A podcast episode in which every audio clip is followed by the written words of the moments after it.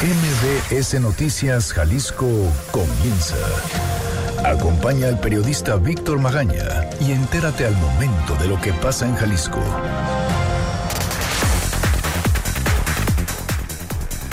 Suman 16 fallecidos y 16 hospitalizados por consumir metanol en el sur del estado. En Puerto Vallarta habilitan un laboratorio para detectar casos de coronavirus. Con esto, la Universidad de Guadalajara espera detectar, aislar y dar seguimiento de contactos con personas infectadas en esa región. Destina el Congreso de Jalisco 1.9 millones de pesos para seguros de vida a diputados y burócratas. Suman 165 arrestos en Jalisco por desacatar aislamiento y uso de cubrebocas obligatorio. La Universidad de Guadalajara va a concluir los cursos a distancia por la pandemia del COVID-19. Oiga, para el académico de la Universidad Panamericana, Israel Macías, la crisis económica por la contingencia del COVID-19 será algo nunca visto en el país.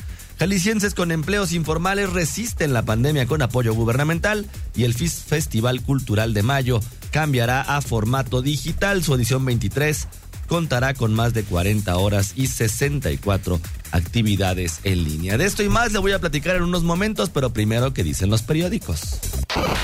Las portadas del día. El diario NTR. Por incumplir nueva orden, 165 detenidos. Valoran primera semana de medidas. Milenio Jalisco. La UDG abre laboratorio para pruebas COVID-19 en Vallarta.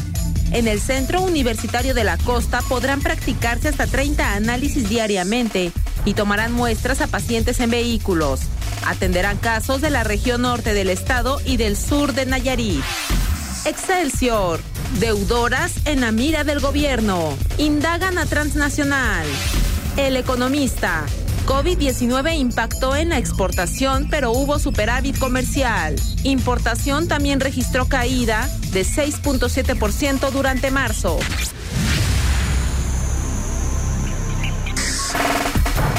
Muy buenos días, ¿cómo le va? Hoy es ya miércoles 29 de abril de 2020. Yo soy Víctor Magaña y como siempre ya sabe, le agradezco muchísimo acompañarnos en este recorrido informativo.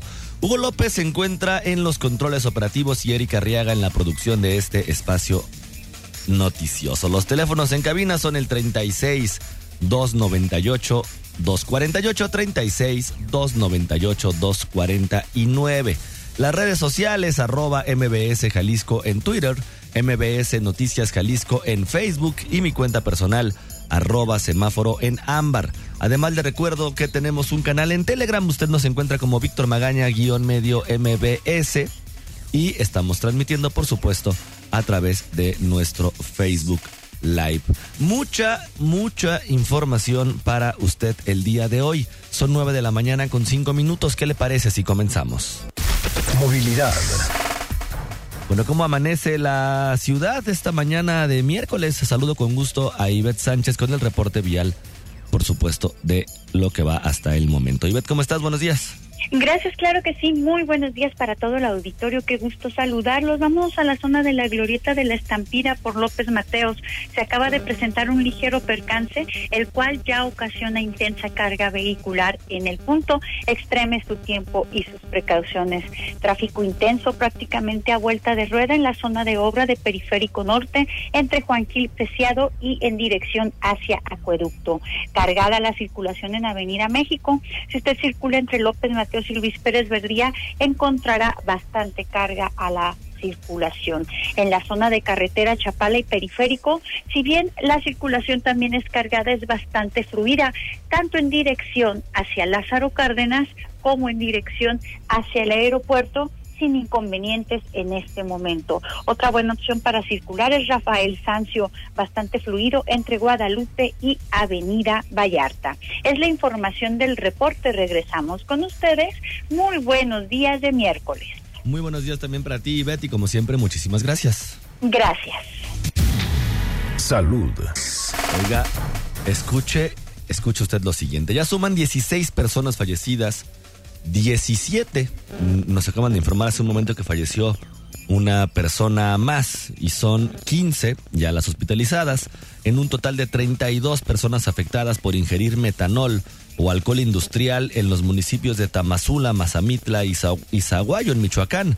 Bebieron un producto alcohólico de 96 grados denominado el chorrito. Todo parece que esta bebida de etanol, de alcohol de caña, pues fue adulterada con metanol.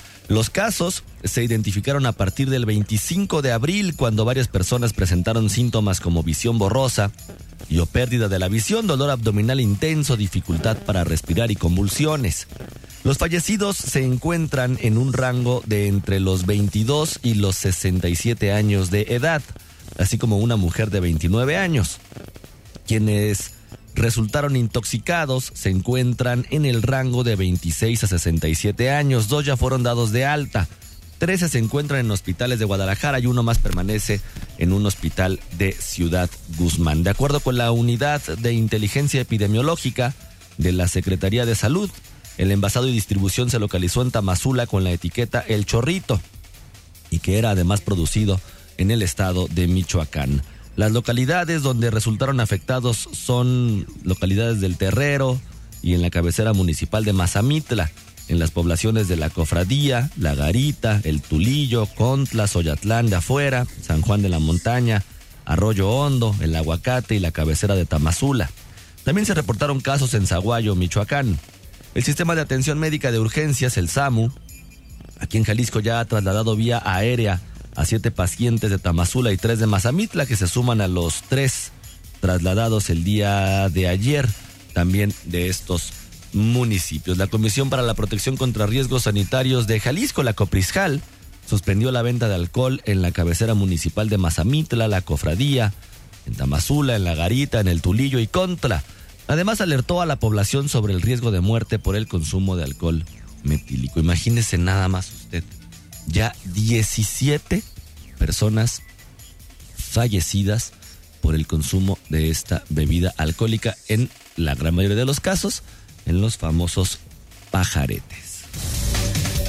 Y la Universidad de Guadalajara habilitó el cuarto laboratorio de la estrategia Radar Jalisco para la detección de nuevos casos de COVID-19 en el Centro Universitario de la Costa de Puerto Vallarta. La expectativa, de acuerdo con el rector Ricardo Villanueva, es la detección, aislamiento y seguimiento de contactos de las personas infectadas y así cortar la cadena de contagio. Escuchemos. La expectativa es eh, eh, tener un, muestreo masivo, estratégico, como lo dijimos en principio, no es solo hacer más pruebas por hacer más pruebas, sino hacerlas donde creemos que son necesarias hacer. Y yo creo que Puerto Vallarta, por la cantidad de viajeros internacionales que, recibe, que aunque se ha reducido en muchísimo el, flujo de visitantes, no deja de seguir abierto el aeropuerto internacional, sigue eh, eh, teniendo visitantes de muchas partes del mundo. El municipio costero concentra, de acuerdo con la Secretaría de Salud Jalisco, el 15.2% de los casos confirmados y el tercer lugar en el estado. El laboratorio procesará hasta 30 muestras diarias de lunes a viernes. El proceso seguirá el mismo protocolo que en la zona metropolitana de Guadalajara, que procesa pruebas en el Centro Universitario de Ciencias de la Salud, en el CUCS, y los hospitales civiles Fray Antonio Alcalde y Juan y Menchaca. Los vallartenses con síntomas compatibles al coronavirus deberán llamar al número 33 35 40 30 01 del call center de Radar Jalisco. Posteriormente se les derivará al Cucosta para la toma de muestras con las medidas sanitarias para evitar contagios. Por último, el director de los hospitales civiles, Jaime Andrade, precisó que se han aplicado pruebas al 80% del personal médico en unidades médicas que atienden a pacientes con COVID-19 como el complejo penitenciario de Puente Grande sin que se hayan presentado casos positivos del personal médico y a quienes ofrecen capacitación para el manejo de los pacientes positivos. Por cierto, por cierto, la actualización de casos confirmados hasta el día de ayer aquí en Jalisco son ya 387 personas las confirmadas con COVID-19. Se han descartado 5.944. Continúan 793 personas en estado sospechoso. 30 hospitalizados y 25 defunciones confirmadas. Un índice pues alto en comparación con las, con las muertes y los casos confirmados, pero ahí vamos hasta el momento, 387 casos confirmados. La recomendación ya sabe que se hace desde lo federal y también aquí en lo estatal es si usted no tiene necesidad de salir de su casa, no lo haga. Hay que tratar de achatar esta curva de contagio. Congreso. Los que ya se protegieron justamente fueron allí en el Congreso de Jalisco, 1.9 millones de pesos para seguros de vida a diputados y burócratas. Fátima Aguilar, ¿cómo estás? Buenos días. Buenos días, Víctor. Saludos para ti y para el auditorio. Pues sí, en medio de esta pandemia por el COVID-19 que atraviesa el Estado, el Congreso de Jalisco destinará un millón novecientos setenta y ocho mil pesos para contratar seguros de vida a 644 trabajadores de base y a los 38 legisladores locales. Ayer el Comité de Adquisiciones aprobó sin licitación de por medio eh, adjudicar de manera directa estos recursos a Segurosura SADCB. El presidente de este comité, el diputado Óscar Arturo Herrera, justificó que se eligió la propuesta más barata y debido al tema de la pandemia, pues debieron acudir a esta vía de contratación de manera pues rápida, ¿no? Esto es lo que comentaba.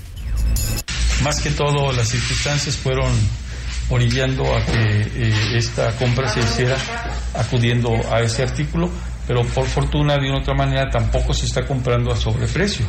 Estamos eh, comprando a un precio de 7% eh, de aumento en relación al, al, año anterior, que bueno, es un tanto también loable, considerable.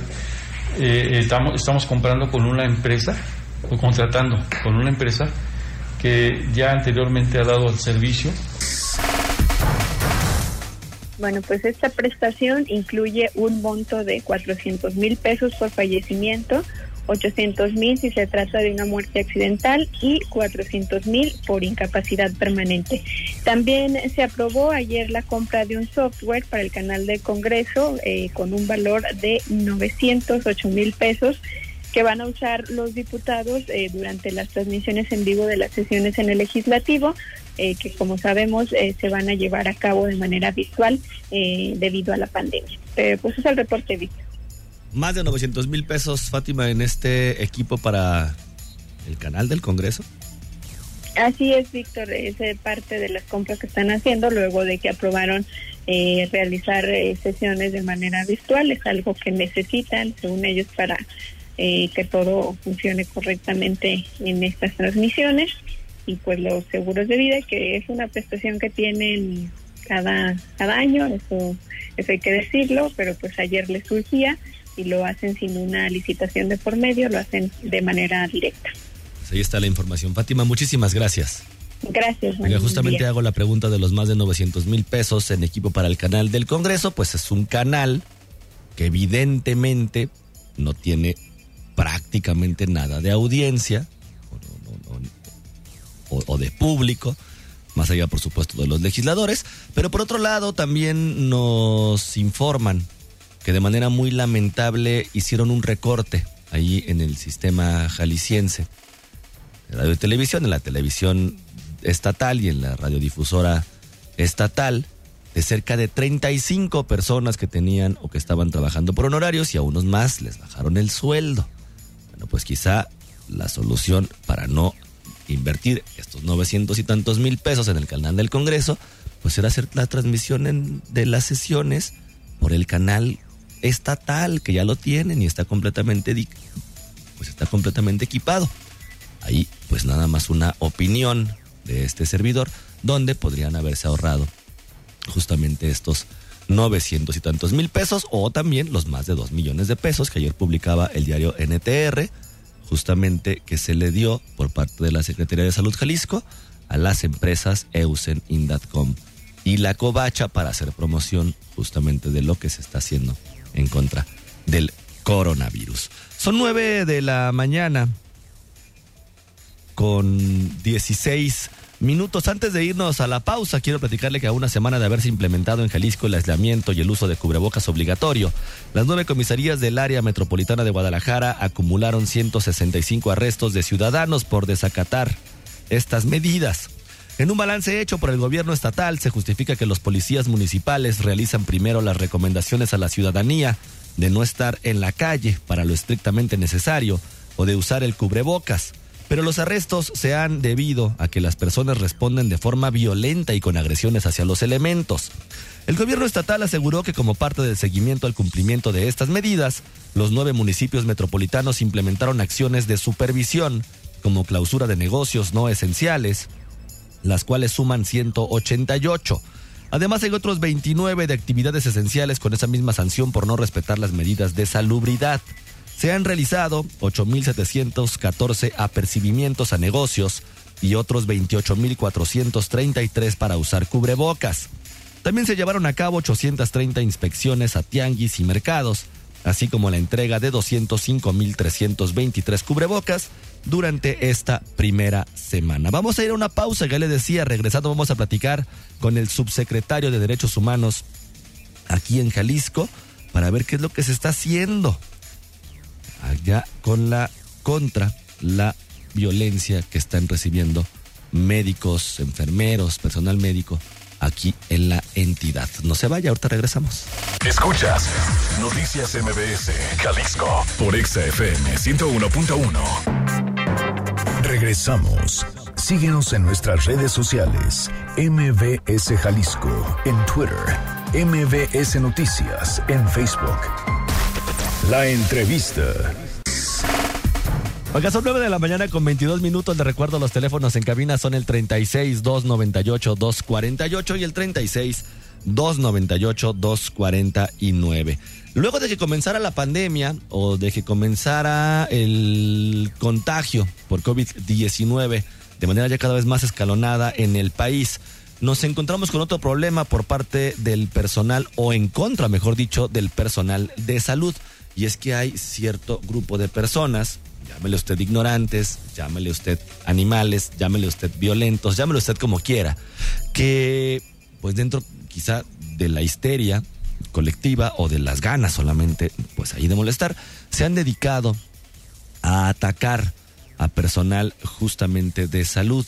Y dentro también de la ignorancia luego está esta desinformación donde los vecinos de los médicos, de los enfermeros, de cualquier persona dedicada o a, atender esta pandemia en estos momentos en nuestro país, pues también los empieza a ver con miedo, les pide que no regresen a sus casas, que se queden dormidos en el carro para no contagiarlos. Bueno, ¿qué está haciendo la Secretaría, la Subsecretaría de Derechos Humanos aquí en Jalisco justamente para hacer frente a estos actos de discriminación? Saludo con gusto a Gerardo Ballesteros, él es subsecretario de Derechos Humanos aquí en Jalisco, para hablar justamente sobre el tema. Gerardo, ¿cómo estás? Buenos días. ¿Qué tal? Buenos días, ¿cómo estás? Este, muy bien, saludos a ti, saludos a toda la audiencia, eh, a todos los ciudadanos que te escuchan. Oye Gerardo, pues justo eso, con eso, ¿te parece si arrancamos? ¿Qué está pasando? ¿Qué estamos haciendo? ¿Qué están haciendo? Pues mira, en realidad eh, la razón de por qué se dan estos conatos de discriminación, agresión y violencia lo podremos saber más adelante. Lo que tenemos que hacer ahora es evitarlo a toda costa, buscar neutralizar cualquier conducta que pueda hacerle daño a los médicos, enfermeras, médicas, enfermeros, paramédicos, el personal de salud, que lo que merece de nosotros es el mayor de los créditos, el aplauso, el, y el apoyo y la solidaridad, ¿no? Claro. ¿Cómo se están, tienen ya mesas de trabajo, Gerardo Ballesteros, justamente para atender este problema? ¿Qué es lo que han encontrado y cuáles son las conclusiones a las que han llegado hasta el momento o finalmente las soluciones? Eh, lo que lo que hicimos junto con la jefa de enfermeras del estado de y su equipo la representación de, enfermeras con los servicios eh, municipales de salud y la OPD de salud de, Zapopan, fue identificar eh, cuatro hospitales que van a tener servicios eh, de atención de pacientes COVID, que son la Clínica 110 del Seguro Social, el Centro Médico de Occidente de Soquipan, en Zapopan, el Hospital Civil Viejo, Fernando Alcalde, el Hospital Civil Nuevo, Juan y Menchaca, y el Centro Médico de Especialidades de Occidente. Ahora, afuera de los, del hospital, en las inmediaciones del hospital, que es donde se dan estos conatos de discriminación, agresión y violencia, es que tanto la jefa de enfermeras y el equipo representativo de las enfermeras, de médicos y personal del gobierno municipal y del Estado hemos hecho ese recorrido para observar y analizar en dónde pueden darse estas acciones de violencia. y lo primero que tratamos de entender y realizar es esa labor de socialización, prevención, justamente para evitar que la ignorancia sea una causa de agresión o de discriminación. Y logramos fijar los contactos donde son zonas habitacionales para hablar con los vecinos, informar con los vecinos, aquellas zonas en donde hay intercambio eh, comercial, por decirlo así, este, ir, a comer, donde van los médicos y enfermeras ir a comer, a, a sacar copias, a cualquier actividad primaria que ahora se realiza, y también los puntos nodales en donde toman los, las rutas de autobús hacia sus casas o donde estacionan sus coches y los toman para irse. Entonces, esta observación, digamos, panorámica sobre el, con, los, con los pies en el suelo, mirando eh, cómo están, este, cómo habitan los riesgos para, para ellos y ellas, es que los gobiernos de Guadalajara y Zapopan, junto con el gobierno del Estado, observamos eh, los riesgos y buscamos las formas de neutralizarlos. ¿Han encontrado puntos rojos justamente donde haya mayor vulnerabilidad por parte del personal de salud o todavía sigue hasta el momento siendo de manera aleatoria en toda la zona metropolitana? Hay puntos rojos para la eh, discriminación, por decirlo así, que están eh, hacia la interacción de, de las médicas enfermeras, médicos enfermeras, eh, con los locatarios y los prestadores de servicios que están en, el espacio público o en, en las inmediaciones del hospital. Y hay otros puntos que consideramos que son de riesgo. Y lo primero que tenemos que hacer es esa labor de, de prevención y socialización, primero para evitar que cualquier persona desde la ignorancia se le ocurra generar un conato de agresión y disuadirlo, y de otra manera también generar mecanismos de presencia eh, para que cualquier persona como que entre en un patrón de conducta como esto se sienta disuadida o inhibida para ejercerlo. Y también obviamente estamos fijando gobierno municipal y estatal la eventual sanción eh, para cualquier persona que discrimine, agrede o violente. Oiga, subsecretario, por último, para no quitarle mucho tiempo, ¿a dónde y en dónde y con quién se pueden hacer las denuncias pertinentes?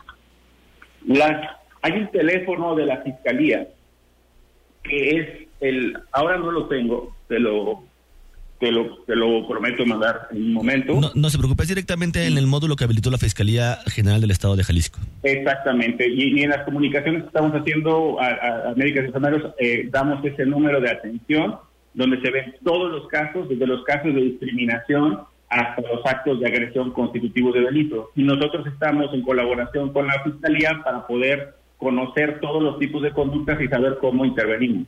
Aparte de esta persona que detuvieron ya por un por una agresión hacia una enfermera, de pura casualidad, subsecretario, ¿tendrá usted información de si hay más detenidos por agresiones? No tengo información sobre más detenidos por agresión. Eh, lo que sí es que estamos trabajando otros eh, actos de discriminación no constitutivos de delitos. Y lo que y lo que estamos haciendo, creo, creo que es lo principal, es esa labor de presencia para evitar conatos de nuevos actos. Que esos no los veremos estadísticamente porque no queremos que sucedan. Y los que sucedan, pues buscar la forma de sancionarlos y ser ejemplares para que sepan que la sociedad está con los médicos y enfermeras y no al revés. Pues esperemos que sea así. Gerardo Ballesteros de León, subsecretario de Derechos Humanos aquí en Jalisco, te agradezco como siempre haberme tomado la llamada. No, muchas gracias a ti, este, te agradezco. Oiga, cualquier tema de denuncia puede hacerlo a las líneas telefónicas 33 27 16 97 62. Se la repito, 33 27 16 97 62, así como al 33 20 80 45 77 y al 33 15 40 74 14. 33 15 40 74 14. Por favor, no permitamos, no permitamos agresiones justamente hacia las personas que en estos momentos son la prioridad, porque son justo quienes están velando y quienes están cuidando por nosotros y por nuestros familiares, que es el personal de salud. No lo permitamos. Economía y finanzas. Los calicienses con empleos informales están resistiendo la pandemia con apoyo gubernamental. Adrián Montiel, ¿cómo estás? Buenos días. Muy bien, Víctor, muy buenos días a ti también para el auditorio. Y mira, quienes solicitaron el apoyo del Plan Emergente de Protección al Empleo y al ingreso de las personas eh, que promueve el gobierno del Estado, ya reciben el pago para hacer frente al impacto económico de las medidas preventivas ante el COVID. Otro grupo de personas esperan la respuesta a la solicitud, pero a todos les afectó la limitación de actividades públicas, el cierre de empresas o la protección a grupos vulnerables. Entre los beneficiados está Roberto López, de 64 años, que ya cobró los 5 mil pesos del plan de protección. Roberto se quedó sin las propinas que ganaba en una tienda de autoservicio. Escuchemos. Yo eh, soy empacador, o bueno, hasta, hasta el día 20 del mes pasado fui empacador en un, en un Walmart. En un Walmart simplemente nos dijeron pues que, que era el último día, que no sabían cuándo. Eh, tentativamente nos habían dicho que iban a ser 15 días. Bueno, pues pasaron esos 15 días, eh, no fue así. Eh, después pues nos dijeron que para el día Ah, que iban a ser otros siete días más. Pues no, en total nosotros ya tenemos 20, como 25 días sin, sin trabajar. Roberto hizo cuentas y no le ajustó ni con los ingresos complementarios como la pensión del Seguro Social por sus años como chofer del transporte público, ni con la tarjeta de la tienda de autoservicio que usa para intercambiarla por despensa.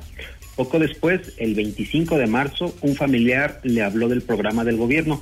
Ese mismo día se inscribió, pero hasta el 2 de abril le pidieron los documentos y esa noche acudió a la entrevista en el DIF Guadalajara.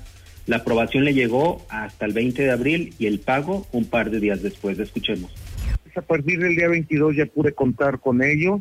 Bueno, pues lo primero que hice fue eh, llenar mi despensa de nuevo, llenar mi despensa de nuevo, este mm, pues ir, ir estirando el dinero a que dure lo más que se pueda, ¿no? Eh, ya que pues, pues no sabemos hasta cuándo vamos a poder volver a hacer algo. Yo he intentado buscar trabajo de alguna otra cosa, pero no, desgraciadamente por la edad, por la edad, solamente por eso, pues nos, nos, no nos dan, no nos dan otra cosa y aunque no le especificaron cómo compensará el apoyo, Roberto tiene la disposición para retribuir el lo que calificó valioso recurso recibido en medio de la pandemia. También hay quienes esperan la ayuda. A Susana Maldonado y a su familia los dejaron sin modo de ganarse la vida cuando cancelaron eventos públicos. Ellos venden fotollaveros en fiestas patronales y ferias, donde van las familias que hoy en día pues están en sus casas. Escuchemos pues de antemano ahorita todas las ferias ya están canceladas. O sea, nosotros, de hecho ahorita hace ratito me estaba diciendo mi esposo, oye, hoy casualmente, este, 28, hoy empezaría Morelia, Manzanillo, bla, bla, yo ya cállate los ojos, ya ni me digas.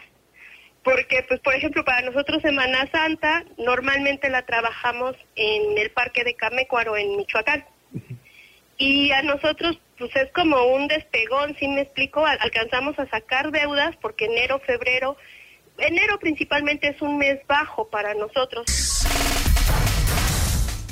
Bueno, antes de la declaratoria nacional eh, pudieron acudir a ferias de Tecomán y Villa Álvarez. La preocupación les llegó cuando se enteraron de las cancelaciones de las ferias de Lázaro Cárdenas en Michoacán, Manzanillo, en Colima, también Morelia y Aguascalientes la pandemia les llegó sin ahorros. Escuchemos. Entonces, pues como te comentaba, ¿cómo estamos sobreviviendo? Pues pidiéndole prestado a familiares. Y ahorita, en estos días, el fin de semana para acá, yo, por ejemplo, sí le dije a mi esposo, ¿sabes qué? Discúlpame, pero pues ya no tengo a quién más hablar. Sí. Y, por ejemplo, la señora que nos renta, porque nosotros pagamos renta, vivimos aquí en los departamentos del Fobista Estadio, este, que gracias a Dios pues no es mucho, son 2.500 pesos, pero este, pues la señora de la renta, yo ya le debo marzo, ya ahorita le debo abril, y así como de, oigan, ¿y cuándo van a pagar la renta, no? Y bueno, Susana Maldonado busca empleo en la carnicería del barrio, pues no lo consiguió y se le ocurrió pues que buscar empleo donde hay actividades que no paran, como una tienda de autoservicio cerca de su casa. Pero resulta que, pues revisando su monedero, pues ya no tiene dinero ni para el camión. Será, eh, serán 80 mil personas las que reciban el apoyo del gobierno del estado, que bueno, hasta el momento, de acuerdo con el último corte, recibieron 360 mil solicitudes, una convocatoria que rebasó la demanda porque en Jalisco 47% o 1.800.000 personas tienen empleos informales, de acuerdo con la estadística del Instituto de Información, Estadística y Geográfica, el IEG. Pues el reporte, Víctor, de cómo le está pasando la gente en la pandemia. Complicadísimo, Adrián. Muchísimas gracias. Muy buen día, muchas gracias. 9 de la mañana con 36 minutos académicos de la Universidad Panamericana advierten que será agresiva la crisis económica justamente por la contingencia de COVID. 19. Erika Riega, ¿cómo estás? Buenos días. Buen día, Víctor. Buen día, auditorio. Así es, una crisis económica como nunca se ha visto es lo que se avecina tanto a nivel estatal como a nivel federal a causa de la contingencia por la pandemia del coronavirus. Así lo afirma el profesor investigador de la Escuela de Empresariales de la Universidad Panamericana, Israel Macías, quien agregó que debido a que se espera una contracción de la economía en el país de entre un 6 a 8%, se generará por completo la destrucción de empleos y la actividad económica a causa de este encierro. Explicó que entre los sectores afectados la mayoría están vinculados a servicios personales como lo es el de turismo, puesto que restaurantes, hoteles, conciertos, conferencias y todo lo que tenga que ver con atención está sin actividad y por ende en el caso de Jalisco tiene gran parte ligada a la economía todo este sector desde el mes pasado sufre los efectos de la parálisis económica. El profesor de la Universidad Panamericana subrayó que el cómo se vería afectado el ciudadano ante la situación, pues de seguir así habrá menos oportunidades de empleo y de aumento de sueldos. Escuchemos. Naturalmente, bueno, en general, ¿qué podemos esperar? Menores oportunidades de empleo, menores oportunidades de aumentos del salario. Okay. Es decir, que es muy difícil que haya incrementos salariales en, un, en el contexto de una economía que se está pues eh, paralizada, digo que de plano en ciertos sectores está cayéndose. Y eso bueno pues va a repercutir en el nivel de vida y en la capacidad de compra de las familias, ¿no? Entonces, en la incertidumbre, la no confianza en poder adquirir, por ejemplo, créditos Respecto a los pocos planes de emergencia económica que ha implementado el gobierno del presidente Andrés Manuel López Obrador, explicó el académico que eso generará que México tenga una de las peores contracciones en la historia en la caída de la economía, pues espera que sea peor a la que se tenía en 2009. Además, que es cierto que el mandatario federal ha dejado completamente solos a los empresarios y por lo tanto la destrucción del empleo y empresas serán más profundas de lo que deben ser. Escuchemos nuevamente al académico. Simplemente. Mm, los programas de apoyo que ha anunciado el presidente eh, son, son prácticamente inexistentes o miserables. La mayoría de los países de América Latina tienen programas de apoyo que fácilmente son 6, 7, 8, 10 veces el tamaño del apoyo que da el gobierno federal. Un país como Perú está dando apoyos equivalentes al 12% de su PIB en México el apoyo de los créditos de 25 mil pesos, las 2 millones de, de, créditos que el, que el presidente anuncia como la gran medida, no, no llegan ni al punto 3% del PIB. El académico advirtió que será agresiva la crisis económica por la inacción del gobierno federal, pues están desprotegidos los trabajadores y las empresas. Apenas la semana pasada, dirigentes de cúpulas empresariales y sindicales hacían un llamado al presidente Andrés Manuel López Obrador, mismo que esperan responda el mandatario a el próximo primero de mayo. Es la información, Víctor. Erika, muchísimas gracias. Gracias, buen día. Oiga, por cierto, dentro de las actividades esenciales y fundamentales, los Leones Negros el día de hoy abren su tienda ahí en Casa Vallarta, aunque usted no lo crea. Dicen ellos que van a tomar las medidas necesarias y la sana distancia y que solamente van a dejar entrar a una persona, pero bueno, pues obviamente no es un establecimiento esencial contra una playera de los leones negros. Hay que preguntarle a la Universidad de Guadalajara justamente por qué o cuál es la justificación de que se esté abriendo la tienda el día de hoy como parte de la promoción de los leones negros. Vamos a una pausa y regresamos. Víctor Magaña, en Noticias MBS Jalisco, por XFM 101.1. Estás escuchando MBS Noticias Jalisco con Víctor Magaña. La opinión del día. Regresamos a cabina de MBS Noticias Jalisco. Oiga, ¿qué problemón está teniendo Estados Unidos con el tema del coronavirus? Eh, uno, mencionamos a Estados Unidos porque se convirtió ya, pareciera ser, en el epicentro del contagio. Ignacio Román, ¿cómo estás? Buenos días. Víctor, muy buenos días. Pues sí, mira, efectivamente, yo creo que hay muchísimos elementos ahí a considerar. En primer lugar, y mira, cabe recordar un poquito qué pasó con la guerra de Vietnam. Fue una guerra en la que Estados Unidos participó durante 11 años, fue digamos como una de la su gran derrota en la época de la posguerra, un trauma para decenas de miles de familias, pues bien, tuvo 58.100 muertos y 1.700 desaparecidos. O sea, en total, digamos, 60.000 muertos estadounidenses en la guerra de Vietnam. Pues bien, a esa cifra llegaremos hoy de muertos por el COVID-19 en los Estados Unidos. Durante la Segunda Guerra Mundial, en los Estados Unidos o de los Estados Unidos fallecieron poco más de 400 mil personas eh, por derivado de la guerra. Y participó durante tres años y 240 días, es decir, tuvo un promedio de 313 muertos diarios. Pues resulta que ahorita está teniendo en los últimos días un promedio de más de 1.900 muertos diarios. En otras palabras, que lo que Estados Unidos perdía en personas por la guerra durante la Segunda Guerra Mundial en una semana, ahorita lo están perdiendo diario.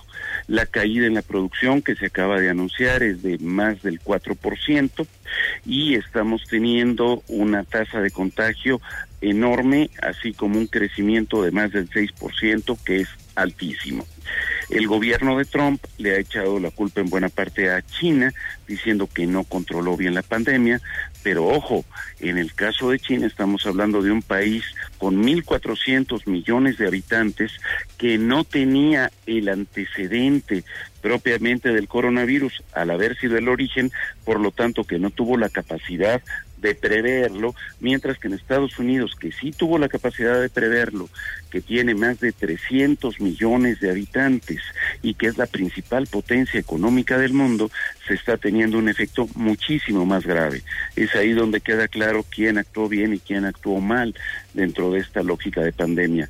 En último caso, en términos económicos, también lo que nos está reflejando es lo mal que han funcionado los países como Inglaterra y como los Estados Unidos, que le han apostado históricamente al libre mercado, frente a países en donde el Estado ha jugado un papel fundamental y muy particularmente en materia de inversión y cuidado de la salud como un bien público, responsabilidad del conjunto de la sociedad y no como un negocio de aseguradoras, empresas hospitalarias, empresas aseguradoras de servicios médicos, etcétera.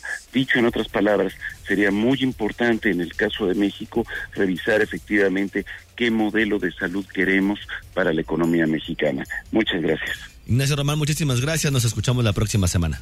Un abrazo, Víctor. Igualmente también para ti. 9 de la mañana con 48 minutos. La Universidad de Guadalajara no nos ha contestado hasta este momento justamente el tema de la apertura el día de hoy de la tienda de los Leones Negros y también, bueno, pues ver con las autoridades municipales el permiso eh, especial que se debe tener seguramente para la apertura de esta tienda como una actividad esencial. Vamos, usted no estoy diciendo que sea algo irregular o que esté mal, simplemente pues nos gustaría tener ahí por ahí la aclaración. Son nueve de la mañana, ya le decía con 48 minutos. Yo soy Víctor Magaña.